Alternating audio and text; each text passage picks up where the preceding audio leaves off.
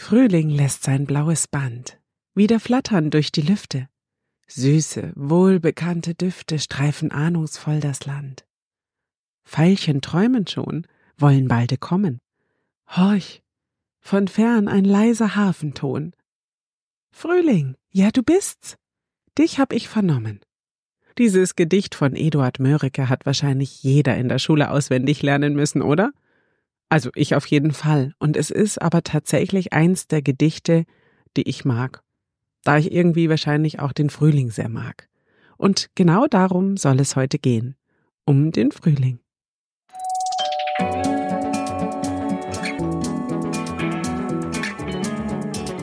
Nebenan.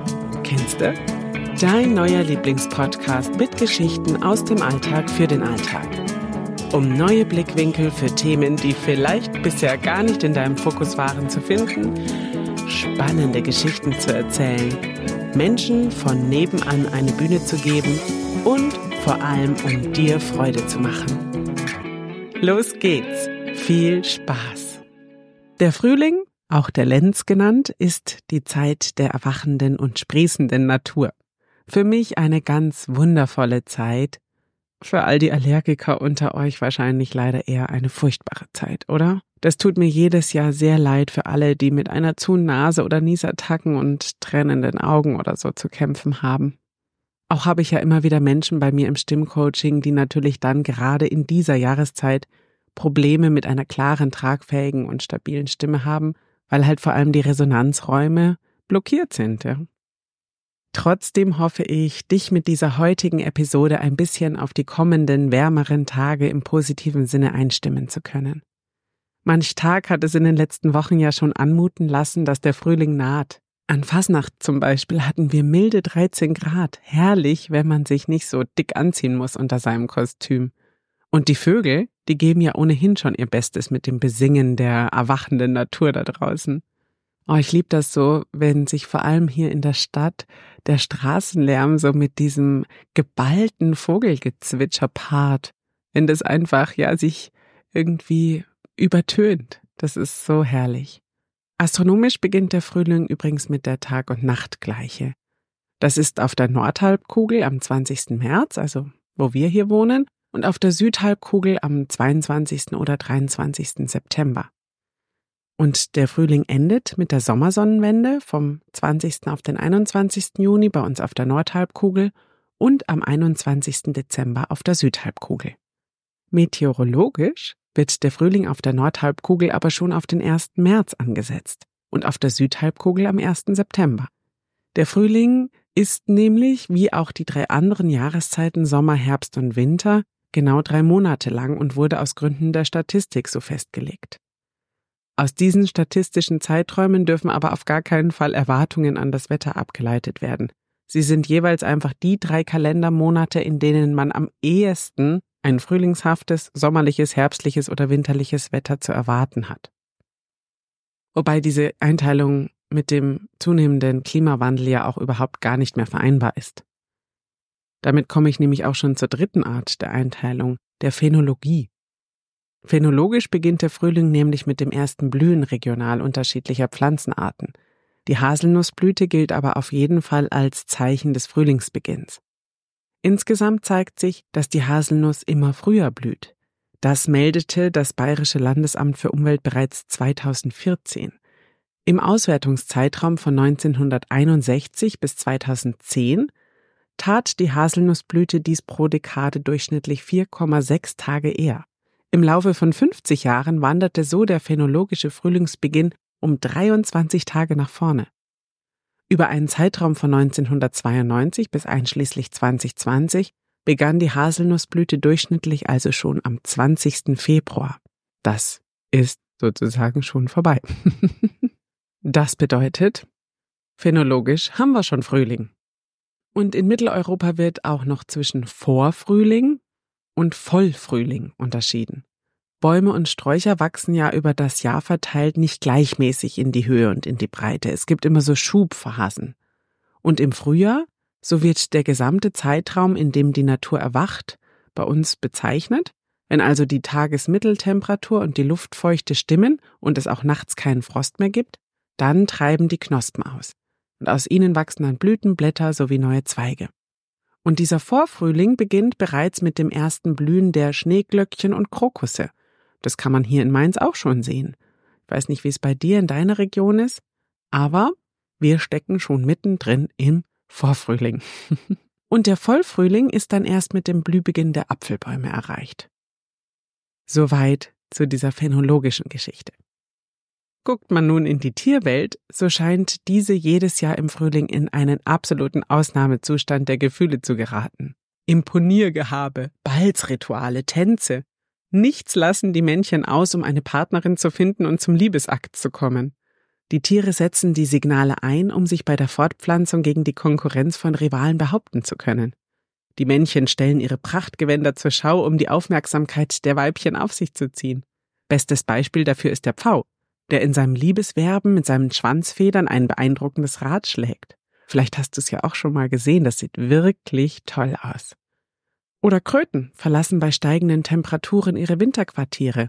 Die nehmen dann meist ihre Männchen Huckepack und machen sich auf den Weg zu ihren Laichplätzen im Teich. Oder Vögel bauen Nester. Füchse lassen sich bis zur Paarung nicht mehr aus den Augen. Aber so vielfältig wie die Arten selber sind natürlich auch die Frühlingsgefühle und das Paarungsverhalten in der Tierwelt. Und auch bei uns Menschen spricht man immer wieder von Frühlingsgefühlen.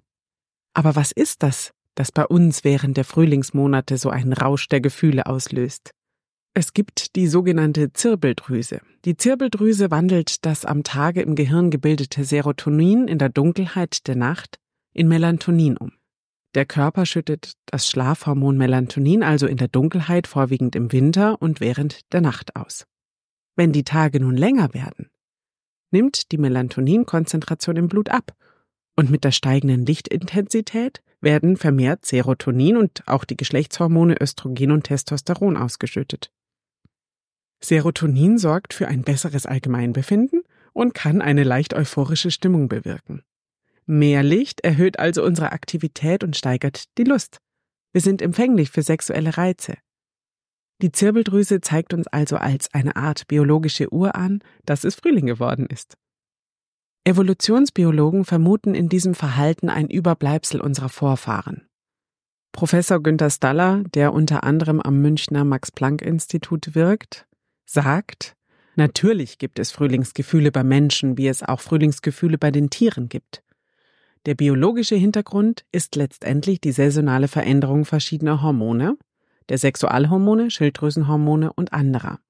Dieser Auffassung widerspricht zum Beispiel Professor Martin Reinke. Der sagt, rein hormonell betrachtet gibt es die viel zitierten Frühlingsgefühle gar nicht. In der hochindustrialisierten Welt, in der durch sehr viel Kunstlicht die Nacht zum Tag gemacht wird, reagieren die menschlichen Hormone eigentlich gar nicht mehr auf den Wechsel der Jahreszeiten. Da in unserer Lebenswirklichkeit Dunkelheit und Kälte verdrängt würden, zeigten auch die Hormone keine entsprechende Wirkung mehr. Der Frühling beeinflusse das Geschlechtsleben der Menschen also nicht. Oder anders gesagt, für unsere Hormone ist immer Frühling, sagt Reinke. Dies mache dann auch den großen Unterschied zur Tierwelt aus. Aber auch wenn die reine Hormontheorie von den Frühlingsgefühlen nicht mehr so auf moderne, zivilisierte Menschen zutreffen mag, ein schöner Frühlingstag bessert doch auf jeden Fall die Laune.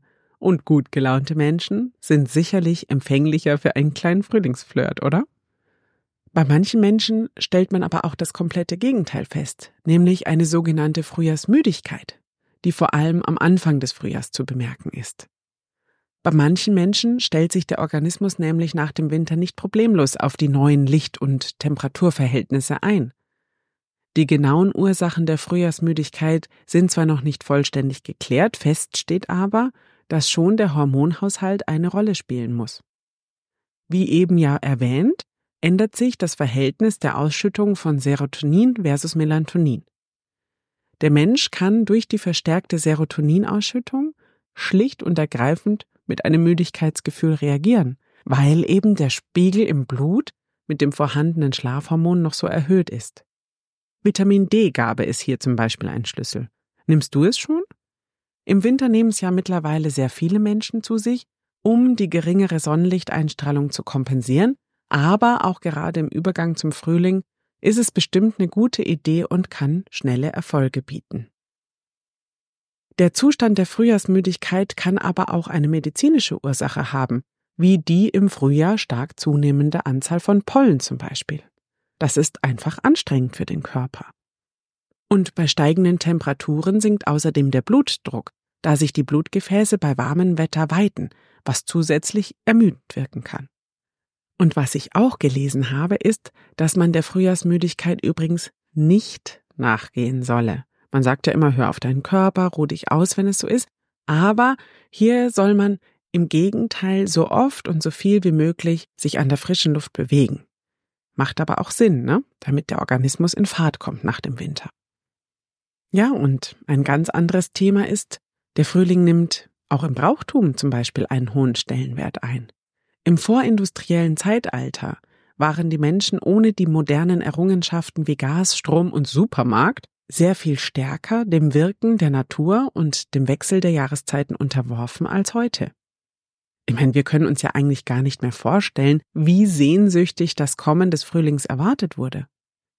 Geradezu bedrohlich erschien ja die Dunkelheit, die Kälte, die Lebensmittelknappheit, gerade gegen Ende der Wintermonate. Kein Wunder also, dass in einem vielgestaltigen Brauchtum der Winter so zum bösen Mann deklariert wurde, den es dann mit Freuden auszutreiben galt. Die symbolische Verabschiedung der kalten Jahreszeit ist deswegen vielerorts fester Bestandteil der Frühlingsbräuche, und je nach Region variieren die Riten. Bei uns Fasnacht. Ich habe mir aber gedacht, dass ich diese ganzen Bräuche vielleicht einfach nächstes Jahr mal in einer gesonderten Folge vorstellen könnte, denn es gibt da ganz, ganz viele und ganz viele verschiedene schöne Bräuche und sich da mal so ein bisschen durch die Landkarte zu arbeiten, würde mir vielleicht auch Spaß machen und dir vielleicht auch. Mit dem Erwachen des Frühlings sind aber auch religiöse Feiertage wie zum Beispiel Ostern verbunden. Das höchste christliche Fest fällt jedes Jahr ja auf den Sonntag nach dem ersten Frühlingsvollmond. Ja, und den Frühling findet man außerdem auch in der Kunst. In allegorischen Darstellungen werden die Jahreszeiten oft mit den menschlichen Lebensaltern gleichgesetzt. Der Frühling steht dabei für die Jugend und wird zum Beispiel durch junge Mädchen, die auf einer blühenden Wiese herumtollen, symbolisiert. Eines der berühmtesten und frühesten Werke, auf denen der Frühling dargestellt wird, ist sicher La Primavera von Sandro Botticelli. Das Bild entstand, so wird es vermutet, anlässlich der Hochzeit von Lorenzo di Medici 1478 und gilt heute als ein Meisterwerk der Renaissance. Mein Geschmack ist dieses Kunstwerk jetzt nicht, aber es ist und bleibt Sinnbild einer Feier der Liebe, der Schönheit und des festlichen Lebens in Florenz, und das ist natürlich ganz wundervoll. Ich persönlich mag aber lieber spätere Werke von zum Beispiel Claude Monet, der so mit sanften und frischen Farben Frühlingsbilder gemalt hat. Aber Kunst ist wohl wie Musik, es ist eine Frage des Geschmacks.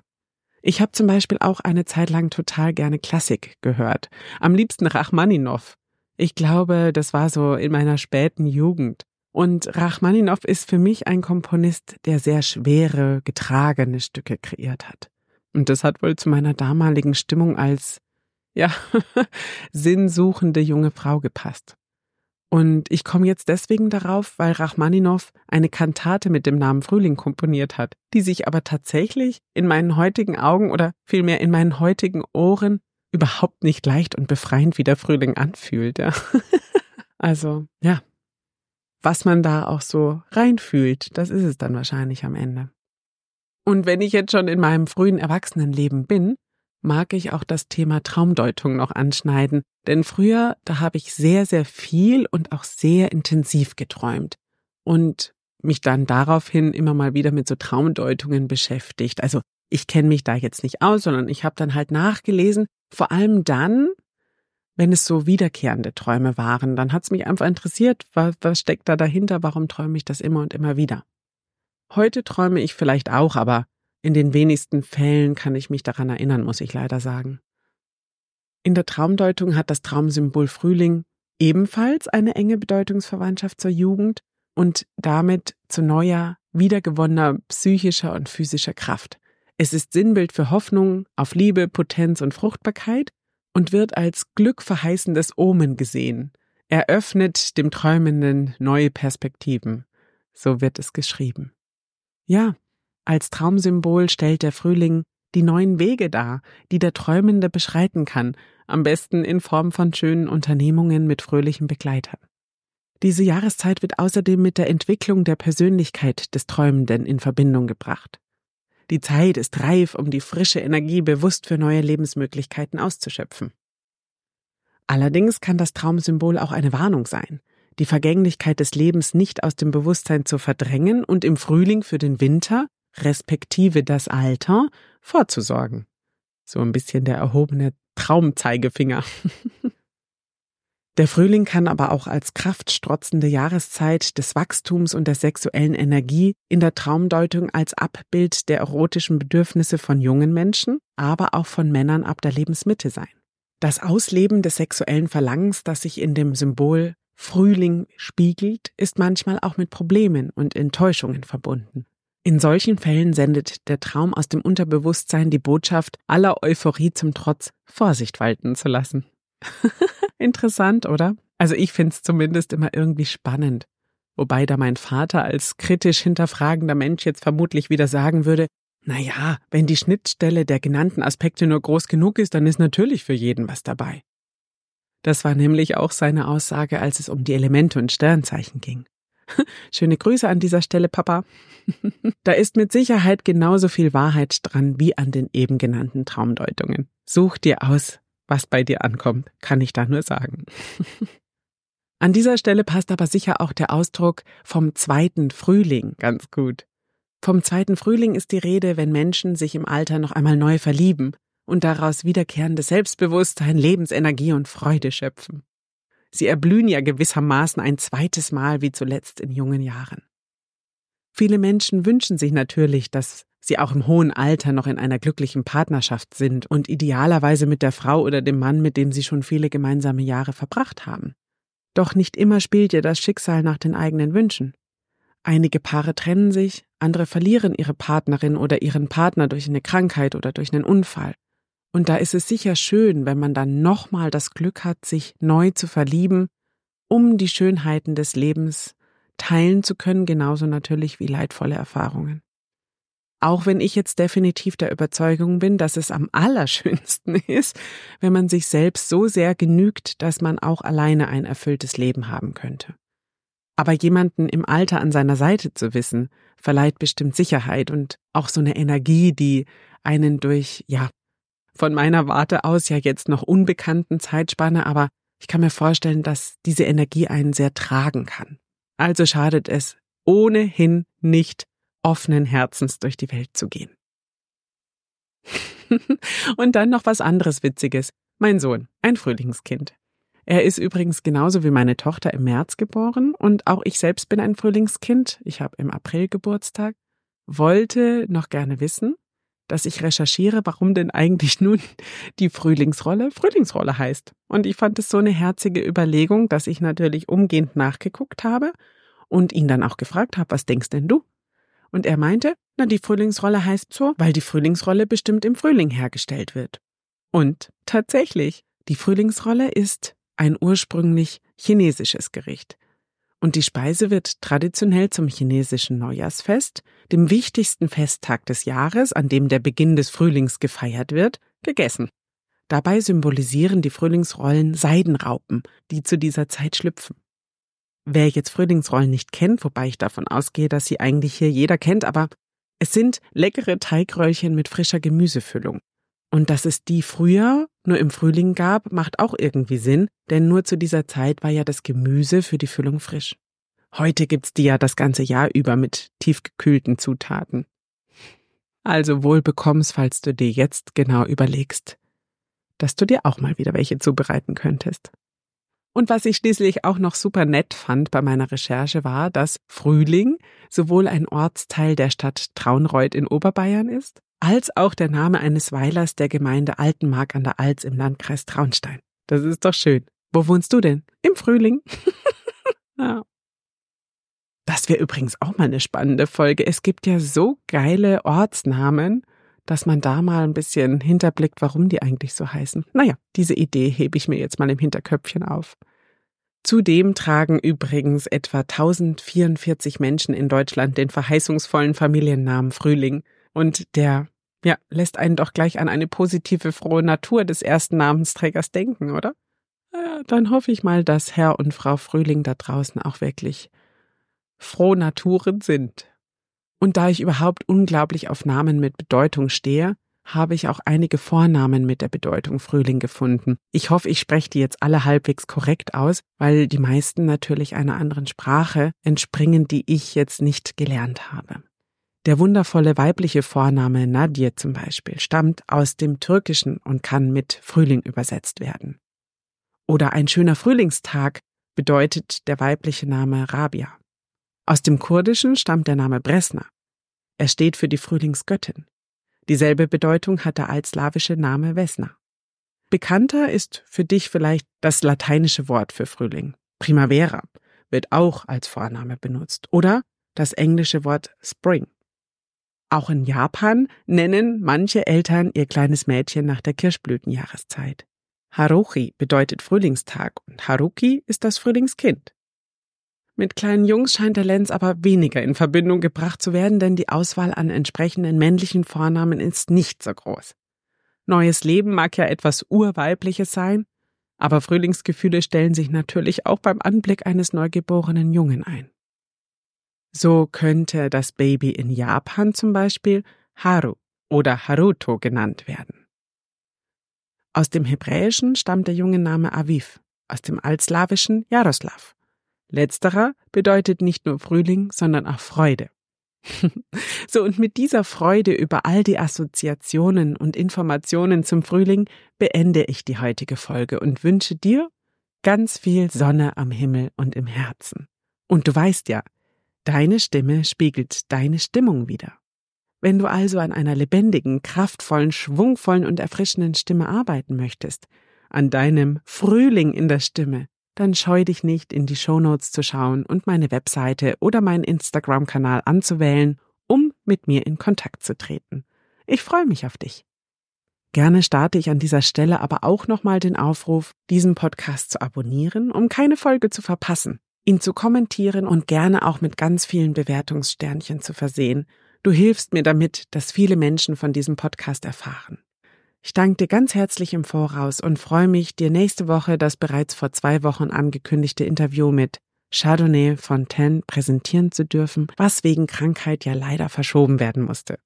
Dafür ist es dann aber ein absolut würdiger Abschluss der zweiten Staffel und, ach krass Leute, schon 40 Folgen im Kasten und dann auch noch der 29.2. Schaltjahr. Naja, das sind ja dann zwei denkwürdige Dinge, die da auf einen Haufen treffen. Von daher kann das nur prima werden. In diesem Sinne, alles Liebe, deine Vera von Nebenan kennste, deinem Podcast mit Geschichten aus dem Alltag für den Alltag. Bye.